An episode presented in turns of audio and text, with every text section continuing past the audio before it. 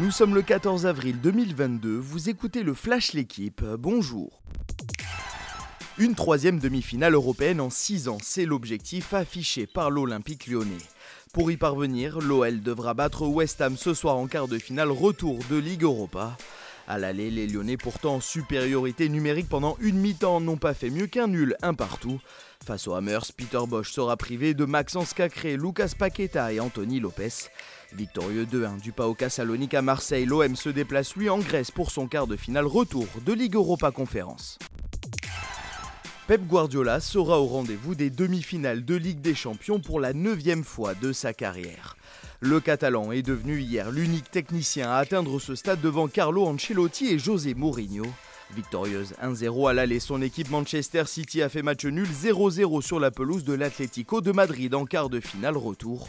Vainqueur 3 à Benfica, Liverpool a concédé le nul 3 partout hier à Anfield et sera lui aussi présent dans le dernier carré de C1.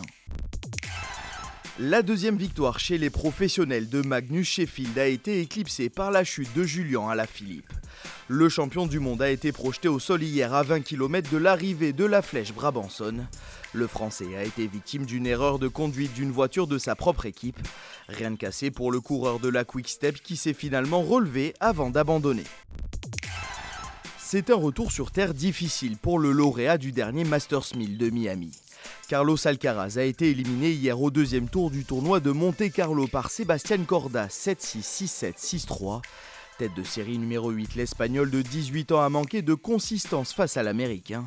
Le successeur annoncé de Rafael Nadal se projette désormais sur le tournoi de Barcelone. Merci d'avoir suivi le Flash l'équipe. Bonne journée.